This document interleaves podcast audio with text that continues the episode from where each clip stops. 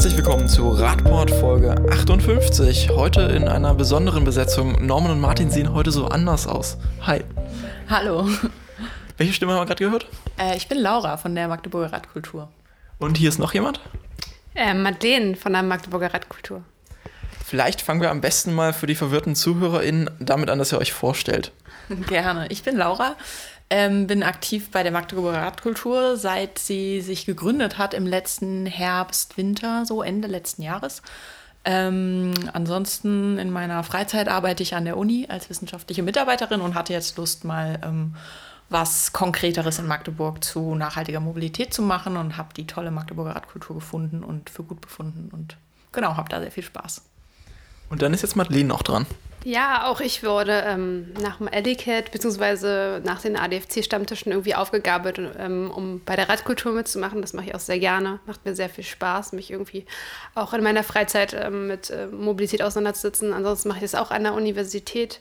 Ähm, dort forsche ich zu nachhaltiger Mobilität. Außerdem muss ich ja immer erwähnen, bin ich auch Stadträtin äh, und Fraktionsvorsitzende von Bündnis 90 Die Grünen Future. Jetzt sind verschiedene, wahrscheinlich einige verwirrt, die noch nichts was von der Radkultur gehört haben. Einige kennen es schon aus dem Podcast. Wir haben schon mal häufiger darüber geredet und auch ein paar Aktionen vorgestellt. Ähm, vielleicht wollt ihr erst mal anfangen zu erklären, was jetzt eigentlich die Radkultur ist.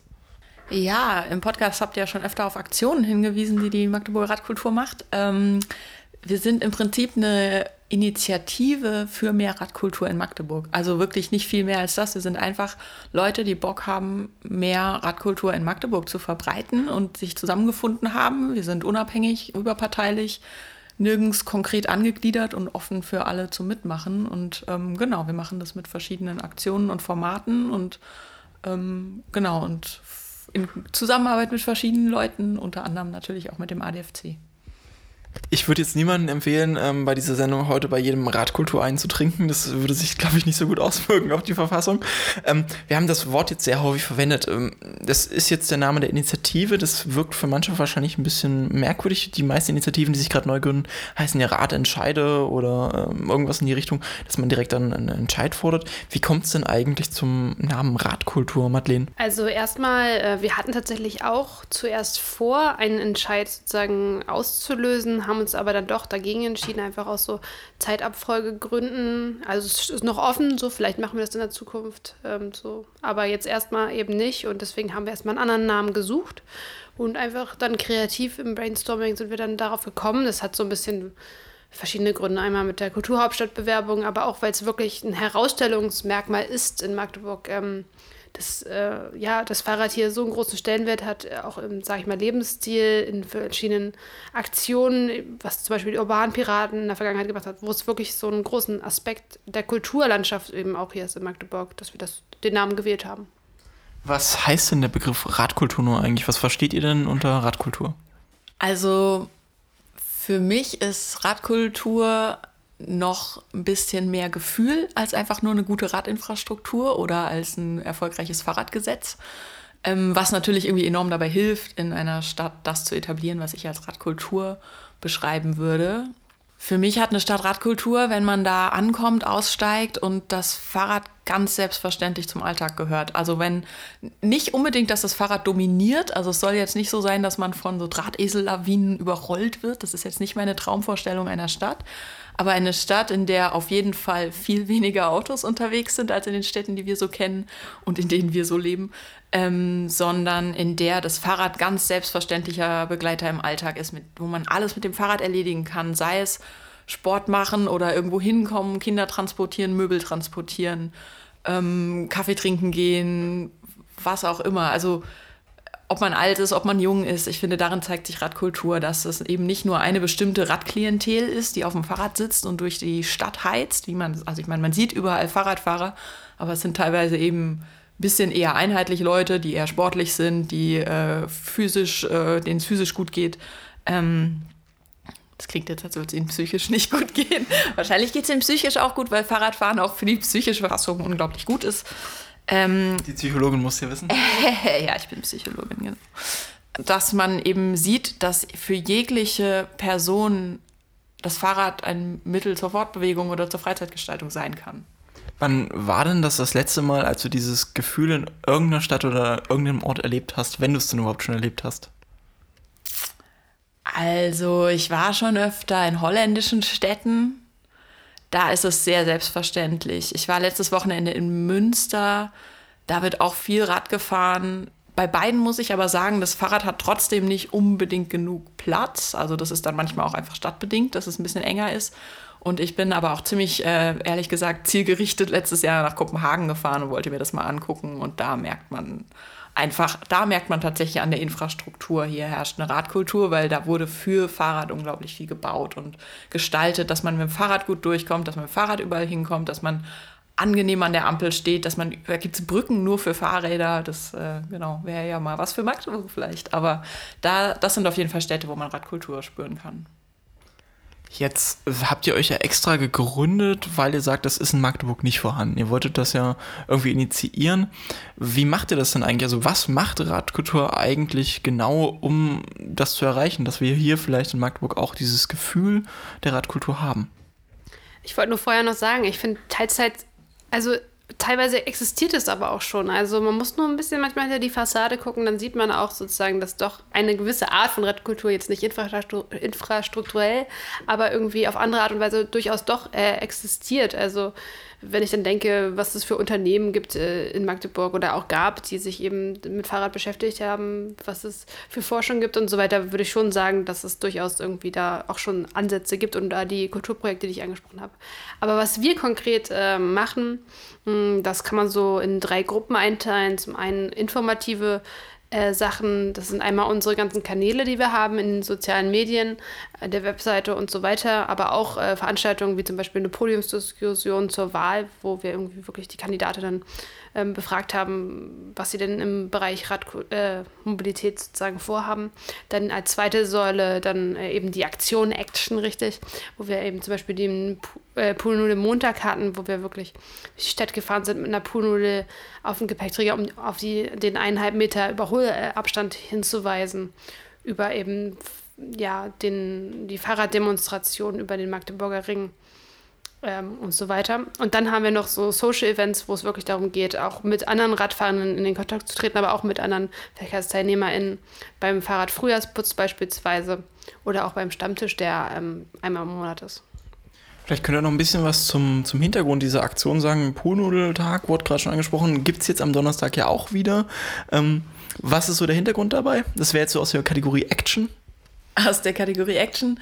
Ähm, da ist der Hintergrund, dass ähm, fast jede Person, die Fahrrad fährt, kennt ja, dass man oft zu eng überholt wird von Autos. Gerade wenn die Straßen eng sind und ein Auto halt irgendwie 5 km/h schneller fährt, dann will es auf jeden Fall an dir vorbei, wenn du Fahrrad fährst.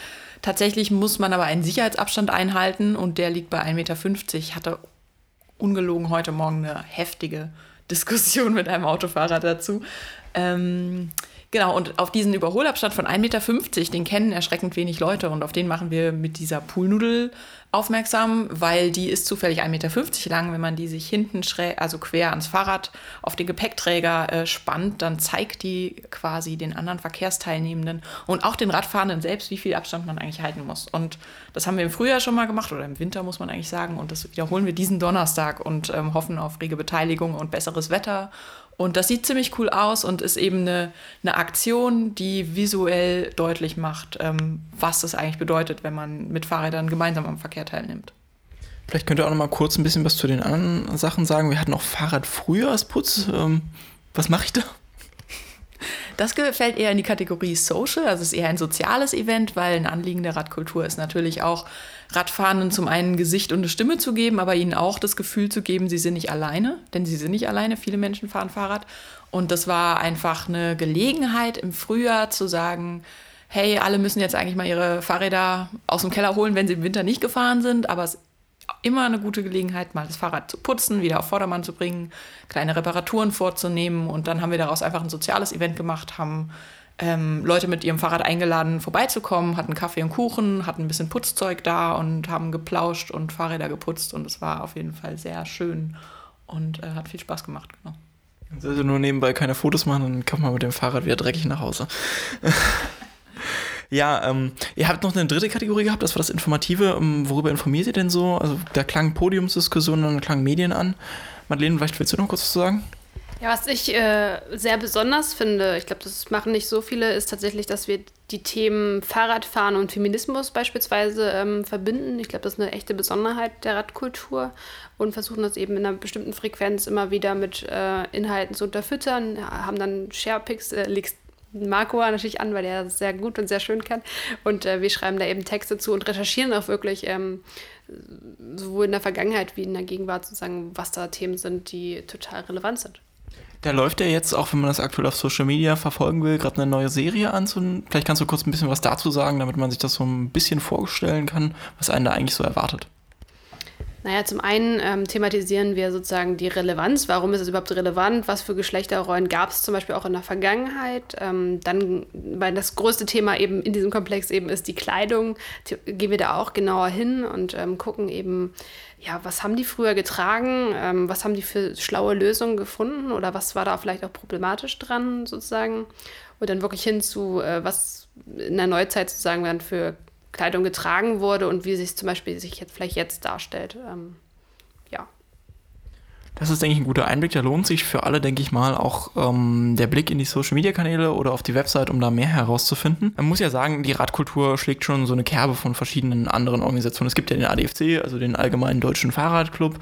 Das klang schon so ein bisschen an, als gäbe es da ein paar Unterschiede zum, zum ADFC oder dem klassischen ähm, Lobbyverein. Was macht denn die Radkultur so anders?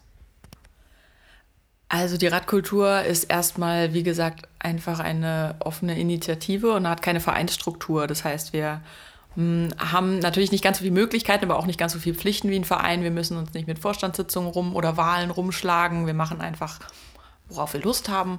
Ähm, uns gibt es natürlich noch nicht so lange. Der ADFC hat sicher unfassbar viel mehr Wissen und ähm, einfach Know-how rund ums Fahrrad und Politik. Wir sind ähm, mehr, ich würde sagen, wenn der ADFC eher politisch arbeitet, arbeiten wir eher hin zu den Bürgern und Bürgerinnen oder wollen eben offen sein, sozusagen zur Bevölkerung hin. Das klingt komisch, zu den anderen Menschen. So einfach, wir wollen eine Beteiligungsmöglichkeit darstellen. Bei uns muss man keinen Mitgliedsbeitrag zahlen. Also so, wir sind einfach nicht ein bisschen, vielleicht ein bisschen zugänglicher als Vereine, wo man erstmal so eintreten muss. Ja, wir bedienen auch vielleicht andere Themen und einfach ganz andere Zielgruppen teilweise und haben auch andere Strukturen sozusagen. Also und auch vielleicht auch nicht so hierarchische äh, Strukturen, wie es vielleicht dann so ist. Bei uns gibt es keinen Schatzmeister und keinen Vorstand und so weiter, sondern wir machen alles irgendwie, versuchen gleichberechtigt zu machen und äh, können dadurch auch tatsächlich Themen bedienen, ja, die der ADFT, glaube ich, einfach, wo sich noch schwer tut mit der Mitgliederstruktur, wie sie sich ja, gerade ist das klingt ja jetzt alles total offen und ich kann da jetzt sofort mitmachen und habe jetzt vielleicht richtig Lust. Ähm, wie mache ich denn da eigentlich mit? Ah, du kommst vorbei oder du guckst auf unsere, also ich meine, zum Glück haben wir dich ja schon gewonnen. Kleiner ähm, Spoiler hier. Ähm, also wir haben eine Website, die heißt radkultur-md.de. Auf der kann man erstens Fotos sehen von unseren bisherigen coolen Aktionen. Auf, äh, kommende Termine sind da aufgeführt und es gibt einen Link, der heißt Mitmachen.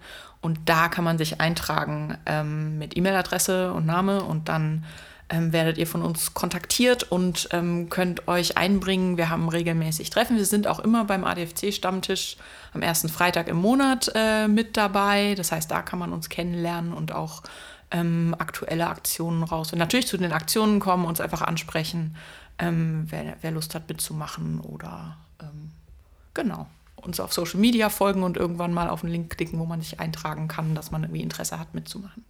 Das heißt, wenn ich mich da jetzt mit meiner E-Mail anmelde, bekomme ich so einen typischen Newsletter, wie ich das von allen anderen bekomme. Ähm, nein, also wir informieren per E-Mail darüber, was wir vorhaben aber wir kontaktieren dich, wenn du das willst, auch dann direkt und engagieren dich für das, wofür du dich interessierst. Also wir schreiben keine Newsletter tatsächlich. Vielleicht sollten wir das mal mehr machen, aber das ist eigentlich nicht das, wie wir funktionieren. Da kommen tatsächlich nur relevante Infos zu, jetzt steht das und das an, bald kann man hier und da mitmachen, da gibt es Online-Beteiligungsverfahren, habt ihr da Lust drauf, mal ein bisschen was über Fahrradfahren in Magdeburg zu hinterlassen? Also so Sachen. Das kommt schon nur, also eigentlich nur Radkulturaktionsrelevante Informationen darüber oder eben auch wirklich ein Austausch. Also mit mir konkret kann man da zum Beispiel auch einfach E-Mails hin und her schreiben. Ich antworte dann persönlich und so. Laura freut sich immer über ganz viele neue E-Mails, bis sie irgendwann zu viel werden. Ähm, ja, die E-Mail findet ihr dann, also die Anmeldelinks findet ihr natürlich auch in den Shownotes dafür. Ähm, und jetzt haben wir schon mal sehr viel auch geredet zum Thema, was ist Radkultur, was ist das so ein Gefühl, das man erreichen möchte. Man macht Aktionen, aber was denn das Handfeste? Gibt es irgendwas Messbares, das ihr erreichen wollt oder irgendwas, wo man wirklich sagen könnte, das wollen wir außerhalb dieser Gefühlsebene vielleicht haben? Naja, wir wollen eben, dass Radfahren in Magdeburg äh, sicher, einfach und selbsterklärend ist. Also das umfasst eben verschiedene ähm, Ebenen. Also mit einfach ist halt und selbsterklärend ist vor allem gemeint, ist, ob jetzt Kind oder irgendwie Rentnerin, dass man das total einfach einfach sieht, äh, wie denn eigentlich die Verkehrsführung ist, wie man sozusagen fährt, das ist einfach, ja, wie es das Wort sagt, sich selbst erklärt sozusagen. Und mit sicher ist eben auch ähm, ja, gemeint, dass niemand eben zu Schaden kommt und auch ein äh, durchaus ähm, subjektives Sicherheitsgefühl. Also ähm, ja, dass man sich einfach traut, einfach aufs Fahrrad umzusteigen oder mehr Fahrrad zu fahren. Das sind so konkrete Ziele und neben dem natürlich, dass wir das einfach thematisieren wollen und ähm, durch dieses Thematisieren immer wieder eben auch darauf hinwirken wollen, dass wirklich sich was verändert, infrastrukturell. Und wir wollen ähm, natürlich auch gute Radinfrastruktur. Also das ist schon der Weg, den wir eigentlich gehen wollen oder den wir sehen wollen. Und was wir machen, vielleicht eine Ergänzung zu dem, was der ADFC macht, der eben politisch versucht, Einfluss zu nehmen und irgendwie in Gremien sitzt und ähm, da quasi nervt so, können wir mal bitte mehr für Rad machen. Das wollen wir quasi so mh, mm, unterstützen durch einfach so öffentlichen, ich will es nicht Druck nennen, aber so öffentliche Statements oder öffentlich sichtbare Unterstützung für mehr ähm, Radinvestitionen, für einen Umbau der Stadt hin zu, ähm, zu einer fahrradfreundlichen Stadt. Ähm, von daher würde ich schon sagen, dass wir konkret das Ziel haben, dass wir auch infrastrukturelle Veränderungen ganz klar sehen in Magdeburg und mit denen kommt dann nämlich auch ein Kulturwandel. Jetzt, wenn man auf die Webseite von ähm, der Kulturhauptstadtbewerbung schaut, findet man ja auch die Radkultur da. Dann äh, ist das Ganze ja gefördert für das pro, pro Jahr 2025, um Magdeburg dort ähm, zur Kulturhauptstadt zu machen. Nehmen wir mal an, dass Magdeburg positiverweise diese Kulturhauptstadt wird könnt ihr euch schon mal vielleicht ein paar konkrete Änderungen vorstellen, wo ihr sagt, so soll Magdeburg an bestimmten Stellen vielleicht 2025 aussehen, wenn die Radkultur jetzt richtig durchstartet und alles erreicht, was sie sich wünscht? Also ähm, wir werden unterstützt äh, von der Kulturhauptstadtbewerbung, das stimmt. Ähm, und unser Ziel sozusagen für 2025, ähm, was wir uns so vorstellen, jetzt mal rausgepickt, beispielsweise für Stadtfeld Ost, ähm, für die Goethestraße, ist natürlich das die Fahrradstraße dort umgesetzt wird, aber nicht einfach so ein Schild hin und äh, alles ist toll, sondern da wirklich ähm, sukzessive tatsächlich Parkraum sozusagen auf der Straße wegkommt. Denn man sieht das manchmal, wenn da die Straßenreinigung ist oder so, wenn man da mal nicht parken darf für eine Zeit, wie breit diese Straße eigentlich ist ähm, wie gut man äh, in die e Ecken, sozusagen in die Einfahrten reingucken kann und auch die anderen Verkehrsteilnehmer auch frühzeitig sieht. Ähm, zum Beispiel da mit einer Bevorrichtigung, mit ähm, auch zum Beispiel mit Cafés oder Bars, die wirklich äh, auch sehr nah sozusagen ähm, rangehen an die Straße und dort wirklich diesen Grün, die Grünflächen ausnutzen, da eben so wirklich eine Belebung auch des Stadtteils äh, stattfindet, indem man eben dort auch dann das vielleicht auch verbindet mit anderen äh, Radwegen, zum Schrote-Radweg beispielsweise oder dann auch eine Verbindung schafft irgendwie durch den Bahnhof am Bahnhof lang. Ähm, eben dort wirklich eine lang, lange Strecke hat, in der man Fahrrad entspannt und schnell irgendwie fahren kann, aber auch alle dort fahren können, egal welches Alter die Menschen haben. Hast du vielleicht auch noch eine Ergänzung, die du dir gerne sehen würdest persönlich? Ja, ich würde persönlich gerne sehen, dass wesentlich größere Teile der Innenstadt autofrei sind ähm, autofrei, also frei von fahrendem Autoverkehr und ganz, ganz viele Stadtteile auch viel weniger parkenden Autoverkehr haben. Wie heißt es? Ruhender Verkehr? Ruhender Verkehr. Ruhender Verkehr, das klingt so beruhigend. Ähm, genau, einfach, dass äh, der, dass der Raum in der Stadt anders aufgeteilt wird und zwar viel gerechter, viel weniger fürs Auto, weil gerade ist der ganz, ganz große Teil gehört dem Auto und viel mehr sollte aber auch dem Rad, dem Fußverkehr und dem sonst wie alternativen Verkehr, den wir vielleicht in Zukunft mal haben werden, ähm, gehören, der nicht individuell motorisiert ist und ein großes Auto ist. Ähm, wenn wir jetzt mal noch konkreter uns zum Beispiel die große Diesdorfer Straße angucken, die ist auch riesig breit. Und ähm, die war ja mal sowas wie zweispurig in beide Richtungen, also dass man in beide Richtungen zweispurig fahren konnte. Jetzt wurde da so halbherzig ein Fahrradschutzstreifen an die Seite gepinselt. Ähm, Und da fährt auch noch die Straßenbahn entlang. Und an dem Beispiel sieht man irgendwie, da ist null Aufenthaltsqualität. Wenn man den Raum anders aufteilen würde, mehr begrünen würde, einen ordentlichen Fußweg, auf dem man nicht hinfällt vor kaputten ähm, Gehwegplatten für die Fußgehenden, dann eine ordentliche Radfahranlage, die sicher getrennt ist vom Autoverkehr. Der Autoverkehr, wenn er denn noch da sein muss, hat eine Spur und darf darauf nicht schneller als 30 fahren. Das gehört für mich auch zu einer äh, Stadt der Zukunft, dass wir irgendwie Tempo 30 nicht überschreiten, weil alles andere ist unmenschlich. Da sind Leute unterwegs, die sind ungeschützt. Da darf niemand mit 50 Auto fahren, meiner Meinung nach. Das ist gefährlich.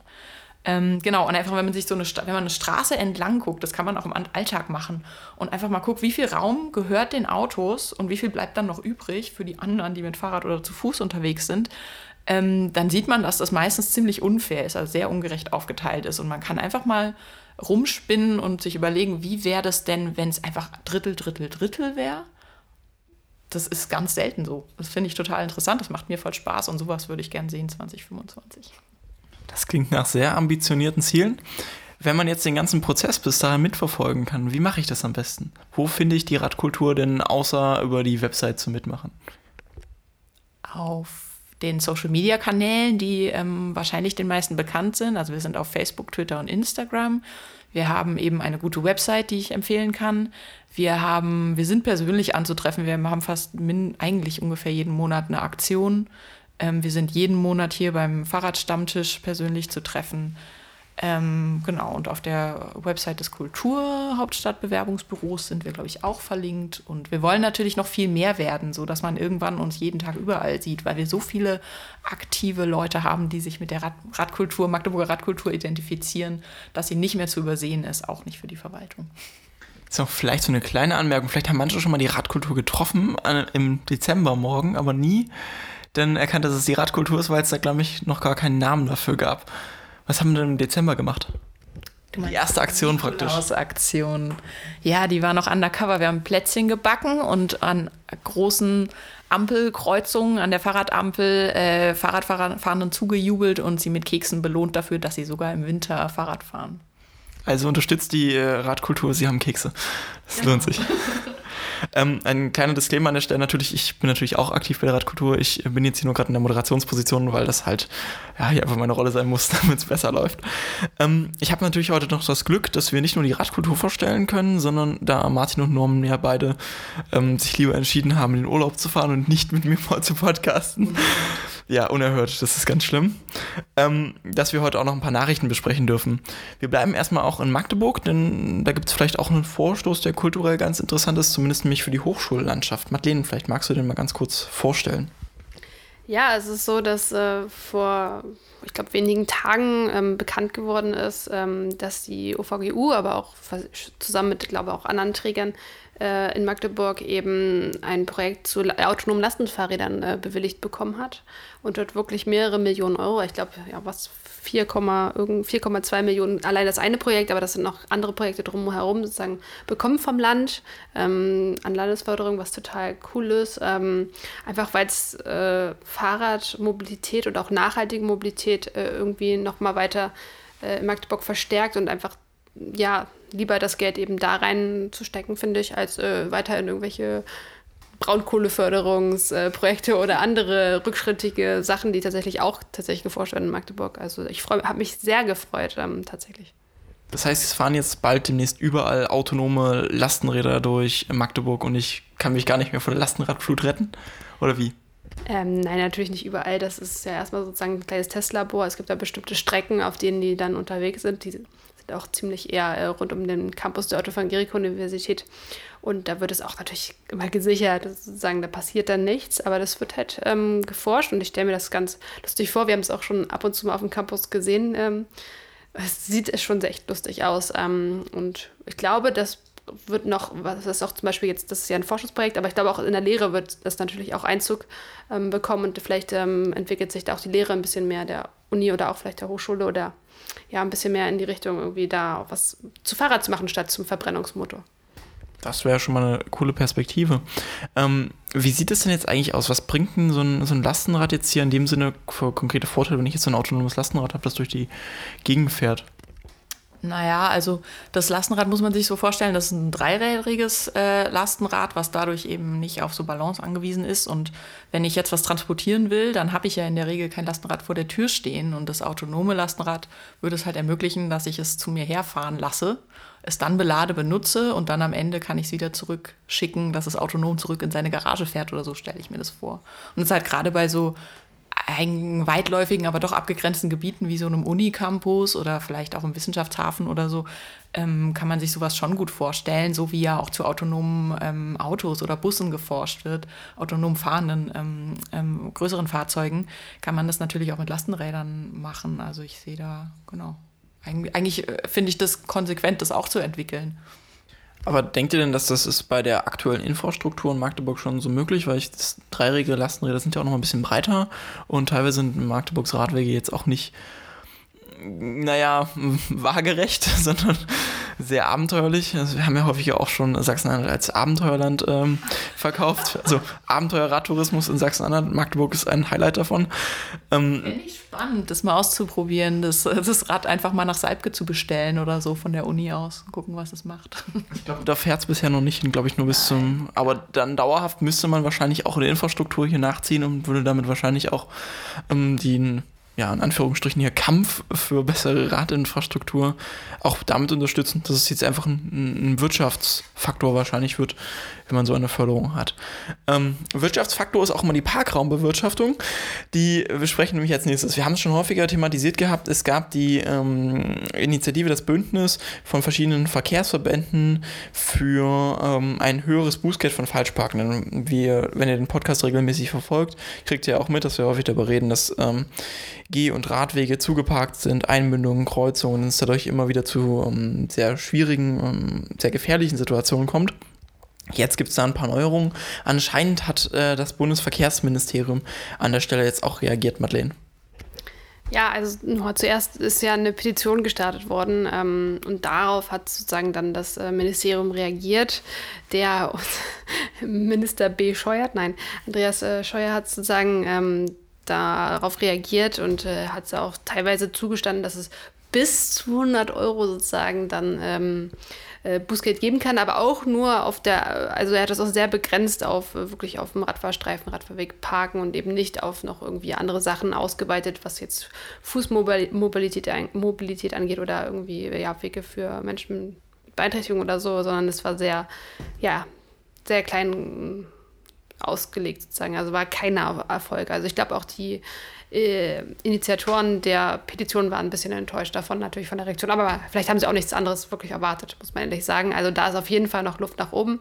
Aber klar, wenn das erstmal kommt, äh, wäre es schon auf jeden Fall eine kleine Verbesserung, wie es in dem kleinen Teilbereich, was die, das Falschparken auf äh, Radfahrinfrastruktur angeht. Also ich finde, wenn das Bußgeld von 15 auf 100 Euro erhöht würde, fände ich das jetzt schon, klar, da steht es bis zu 100 Euro, das heißt, es wird nicht immer so hoch wahrscheinlich ausfallen, aber also das finde ich schon eine, eine, ermutigende Erhöhung. Die Frage ist natürlich, ob ähm, die betreffenden Institutionen dann auch die, ähm, das äh, überhaupt ahnden oder in welchem Umfang sie das ahnden können, was ja auch immer das Problem ist. Also ich meine, Falschparken ist theoretisch vielleicht manchmal teuer, aber praktisch hat es meistens keine Konsequenzen, weil man nicht erwischt wird. Ähm, aber ja, ich finde es an sich ähm, erstmal schon positiv, dass, das, äh, dass es das jetzt immerhin bis in so einen Gesetzesentwurf geschafft hat. Ja, die Initiatoren scheinen ja jetzt ja auch zumindest ähm, mal halbwegs erfreuter zu sein, dass der Schauer diese 100 Euro zu unterstützen scheint, aber betrachten es halt ganz auch noch kritisch, weil man muss bedenken, hier sind halt nicht nur ähm, die Fahrradlobby engagiert, sondern natürlich auch darüber hin die ähm, Verbände, unter anderem der äh, Bundesverband Blinder und Sehbehindertenverband, ähm, die dafür sorgen halt, dass auch die Fußwege frei sein müssen, weil es halt einfach eine unglaubliche Einschränkung ist. Wer mit dem Rollstuhl unterwegs ist, wer sehbehindert ist, der kann einfach nicht auf einem zugeparkten Weg gehen. Das ist eine Gefährdung, auch wenn die Radfahrenden, wenn, der, wenn er nur auf dem Radweg steht und die Radfahrenden ausweichen müssen, ist es häufig eine extrem große äh, Gefahrensituation, weil die Wege dann nicht mehr ordentlich einsehbar sind. Also auch vom Radweg ausweichen bedeutet für andere in diesem im Zweifelsfall hier Gefahr. Daher warten wir mal ab, was der äh, finale Entwurf des äh, Bundesverkehrsministeriums denn aussagt Vorschlag, der liegt uns jetzt zur äh, Aufnahme dieser Sendung noch nicht vor, aber der wird dann, denke ich, demnächst in den nächsten Wochen auch da sein. Und wenn die nächste Folge Radport kommt, ähm, werden wir den auch noch im Detail besprechen und dann reingucken, was da passiert. Denn das Ganze läuft ja auch ähm, Teil der neuen SDVO-Novellierung, die wir vor, ich glaube, drei Folgen schon sehr ausführlich besprochen haben, die sie auch dann sehr stark auf den Radverkehr eingehen wird. In dem Sinne, wir hören uns jetzt äh, in der nächsten Woche nicht, aber in der Woche danach wieder, dann hoffentlich mit der Stammbesetzung. Ich bedanke mich bei meinen äh, beiden sehr freundlichen Mitpodcasterinnen, die uns hier durch die Not geholfen haben und sehr toll die Radkultur vorgestellt haben. Bis zum nächsten Mal. Tschüss, vielen Dank. Wir haben uns sehr darauf gefreut und äh, danke Norman und Martin, dass ihr in Urlaub gefahren seid und wir endlich die Chance ergreifen konnten. Ja, also wir machen das gerne auch nochmal und können auch gerne unsere Fahrradlieder spielen. Wir sind immer äh, gerne dazu bereit. Vielleicht finden wir noch ein anderes Thema, das wir in der Besetzung äh, mal thematisieren können. Ja. In dem Sinne, tschüss.